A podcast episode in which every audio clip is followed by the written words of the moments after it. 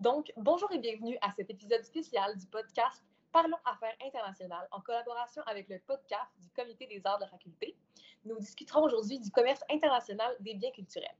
Donc, dans cet épisode, nous avons le plaisir d'avoir avec nous Maître François Lemoine. Euh, Maître Lemoine est spécialisé dans les questions de droit des arts, du divertissement et de la propriété intellectuelle. Il est avocat conseil chez Sarah Claude et enseigne le cours de droit des arts et du patrimoine culturel à l'Université de Montréal. Il est également membre de la commission permanente de l'art public de Culture Montréal. Bonjour, Monsieur Lemoine. Bonjour et merci pour votre invitation. Rentrons tout de suite dans le vif du sujet. Pourriez-vous nous parler un peu du marché de l'art international de façon plus générale? Oui, bien sûr. Euh, dans l'entente du GATT de 1947, qui est, comme vous le savez, l'ancêtre de l'OMC, il y a une série d'exceptions à l'accord qui sont énumérées à l'article 20 et qui permettent aux États de déroger aux règles du GATT. L'une de ces exceptions porte sur les trésors nationaux ayant une valeur historique, artistique ou archéologique. C'est ce que l'on va plus tard appeler en droit international les biens culturels. Les biens culturels sont aujourd'hui toujours exclus du système de l'OMC et sont régis par un régime distinct qui est en fait à contre-courant de celui de l'OMC. Alors qu'on a assisté à une, dérégulation graduelle des échanges pour la plupart des biens et des services depuis la Seconde Guerre mondiale, on constate au contraire que les échanges de biens culturels sont aujourd'hui beaucoup plus réglementés qu'en 1945. En effet, dans les années 60, de nombreux pays étaient victimes d'un exode, si je puis dire, des biens culturels importants, non pas en raison de conflits armés, mais en raison du marché, parce qu'il y avait à l'époque, surtout en Occident, des collectionneurs qui avaient des moyens bien plus considérables que les collectionneurs et que les États de ce qu'on appelle les pays sources, c'est-à-dire des pays riches en objets culturels et qui faisaient souvent partie de ce que l'on appelait alors le tiers-monde. On a ainsi négocié sous l'égide de l'UNESCO une convention qui visait à permettre aux pays sources de retenir plus facilement des biens culturels d'importance. C'est la fameuse convention UNESCO 1970 dont le mécanisme est relativement simple, du moins en théorie. On ne peut importer légalement dans un pays un bien culturel qui a été exporté illégalement de son pays d'origine. Dans pareil cas, il faut le restituer. Ceci a donné lieu au Canada à l'adoption de la LEIBC, la loi sur l'exportation et l'importation des biens culturels, qui, est à la fois, qui à la fois interdit l'importation au Canada d'un bien qui est passé entre les mains d'un réseau de trafiquants internationaux et qui définit également les critères qui permettent de retenir au Canada certaines œuvres d'art de première importance. Ce sont les critères d'intérêt exceptionnel et d'importance nationale qui ont été au centre de l'affaire Caillebotte il y a quelques années qui s'est rendue à la Cour d'appel fédérale. Ainsi, si le Canada favorise a priori un libre marché, nous gardons une soupape de sécurité pour permettre aux musées canadiens d'acheter des œuvres importantes, donc des œuvres qui rencontrent les deux critères d'intérêt exceptionnel et d'importance nationale, et qui seraient autrement destinées à l'exportation. Vous voyez donc que lorsqu'on parle d'exception culturelle, ce n'est pas seulement en matière de commerce de films ou de musique, mais cela s'applique également en matière de biens culturels tangibles. Mais la logique, vous le voyez, est inverse. L'exception culturelle dont nous entendons parler le plus souvent est pour permettre de protéger les industries culturelles d'un pays à l'encontre de l'importation de films ou de musique de l'étranger afin de maintenir une production culturelle locale.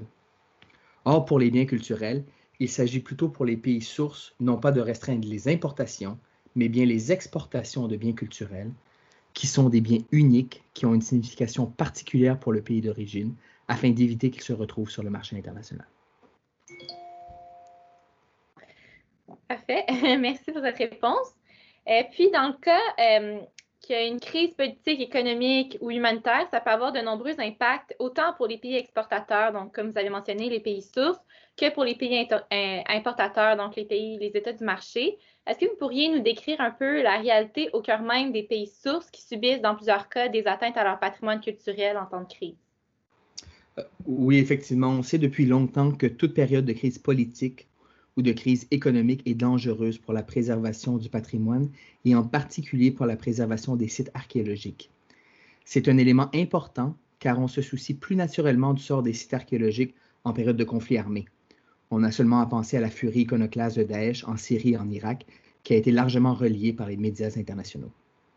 Cependant, les périodes de crise économique et politique, en période de paix peuvent également être propices au pillage. Évidemment, cela ne veut pas dire que tout, que tout va bien en période de grande stabilité. Il s'agit après tout d'un marché noir, le marché des biens archéologiques, qui vaut au moins plusieurs centaines de millions de dollars par année. Mais les crises aggravent ces phénomènes. Pour donner un exemple récent, la révolution égyptienne de 2011, la révolution de la place Tahir, a plongé le pays dans une longue crise politique et économique qui a notamment eu pour conséquence l'effondrement du tourisme. Or, le tourisme a un énorme impact économique pour les populations qui vivent à proximité des sites archéologiques. Vous avez donc de nombreuses personnes qui tiraient leur revenu du tourisme et qui se sont retrouvées dans une extrême pauvreté.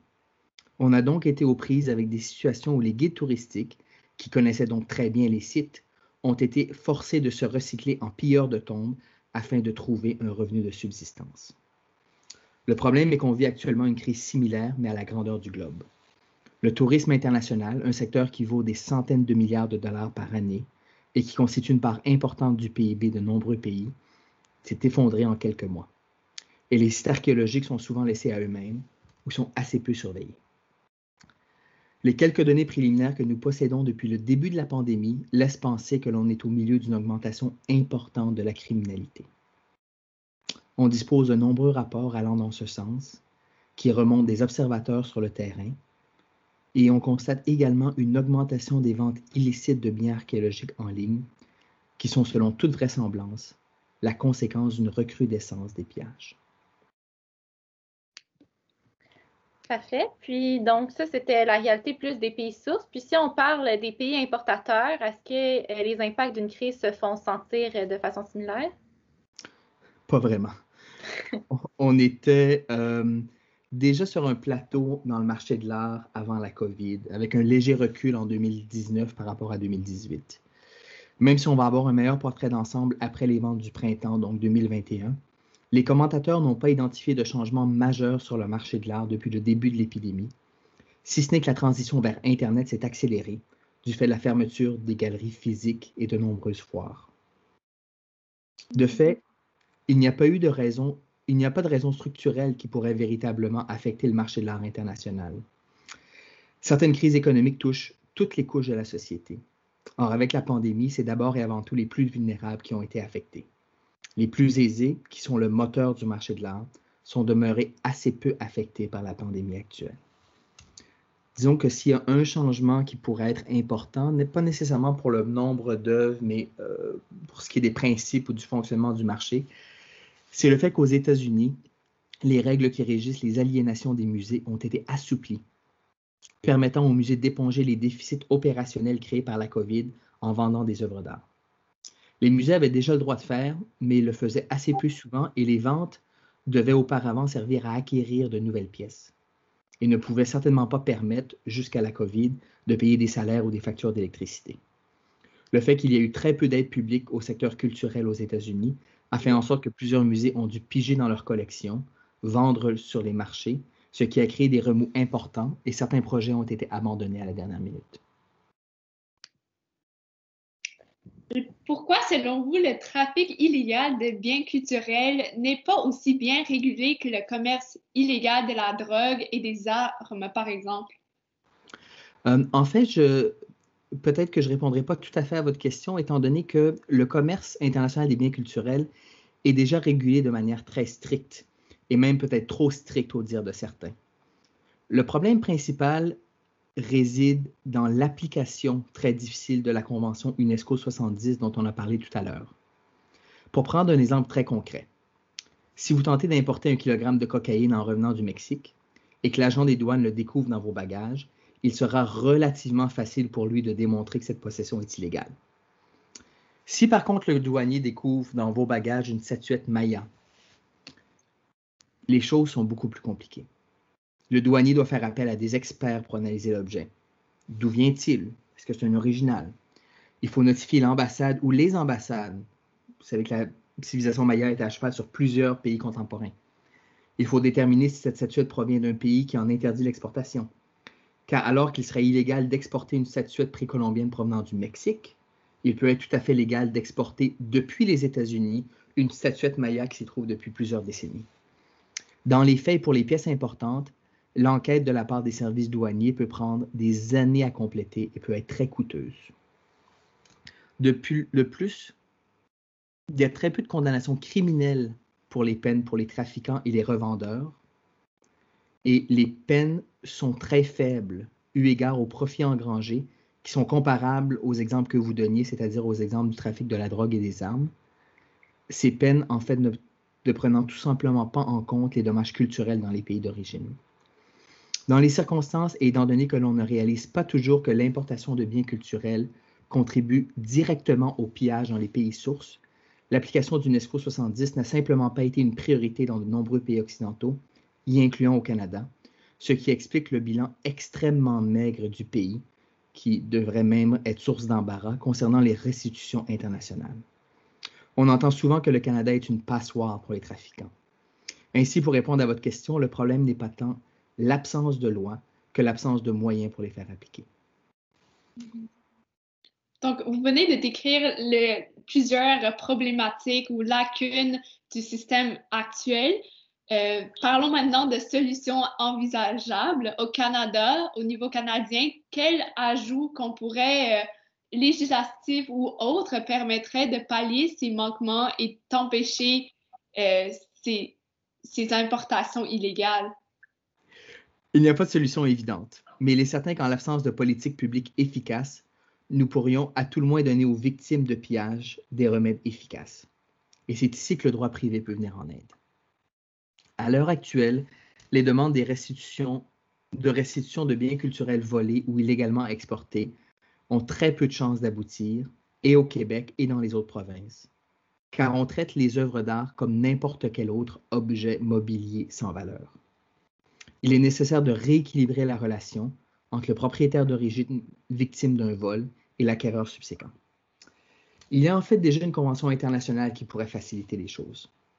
Il s'agit de la Convention Unidroit 1995, qui avait pour objectif de favoriser l'application d'UNESCO 70, dont on a déjà parlé. Unidroit 95 voulait donner des recours effectifs tant, tant en cas de vol qu'en cas d'exportation illégale.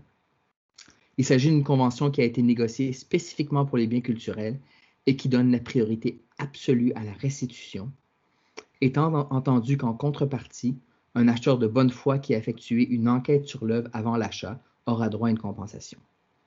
Il s'agit à l'heure actuelle du meilleur instrument international et nous devrions sérieusement penser à le ratifier et à l'intégrer dans notre droit. C'est extrêmement intéressant. Si, euh, si, vous me permettez, j'aimerais terminer notre entretien en vous posant quelques questions qui nous ont été envoyées par euh, des étudiants. Donc, euh, premièrement, pourriez-vous brièvement parler des restitutions de biens spoliés pendant la Seconde Guerre mondiale et auriez-vous des recommandations de lecture sur les œuvres spoliées durant l'Holocauste? Oui, bien sûr. En 1998, 44 États, dont le Canada, se réunirent à Washington pour discuter de la question des œuvres d'art spoliées en lien avec l'Holocauste. Cette conférence aboutit à l'adoption d'une série de principes qui ne sont pas contraignants mais qui ont néanmoins été suivis dans de nombreux pays par l'adoption de mesures concrètes. Ces principes encouragent non seulement la recherche et la mise à disposition d'informations concernant ces œuvres, mais également la mise en place de mécanismes pour trouver des solutions que l'on a appelées justes et équitables aux différents qui demeurent. Dans les faits, même si le Canada a signé les principes de Washington,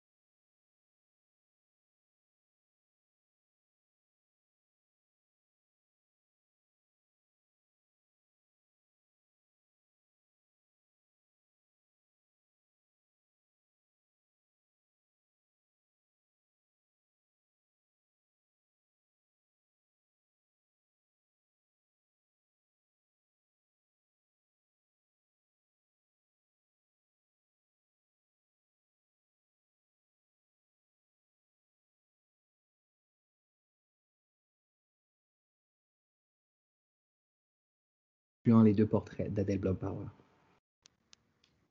Excellent. Et euh, pour conclure, quelles seraient vos recommandations pour un étudiant qui souhaite se diriger vers le droit des arts? Il est évident qu'il y a un manque de professionnels à l'heure actuelle qui comprennent le fonctionnement d'un secteur particulier du monde culturel et qui ont également des connaissances juridiques. Peu importe votre passion, que ce soit la musique, le théâtre, la mode ou, dans mon cas, vous le voyez, les œuvres d'art ou les objets archéologiques, il y a de la place pour des jeunes professionnels dans ces domaines, même si la voie n'est pas toujours tracée d'avance.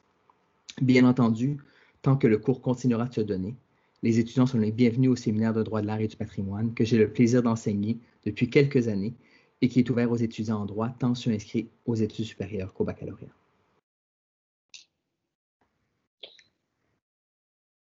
Donc, euh, merci beaucoup. Ça conclut euh, toutes nos questions et ce podcast euh, en collaboration avec le Comité Affaires internationales et le Comité des arts de la faculté. Je vous remercie beaucoup.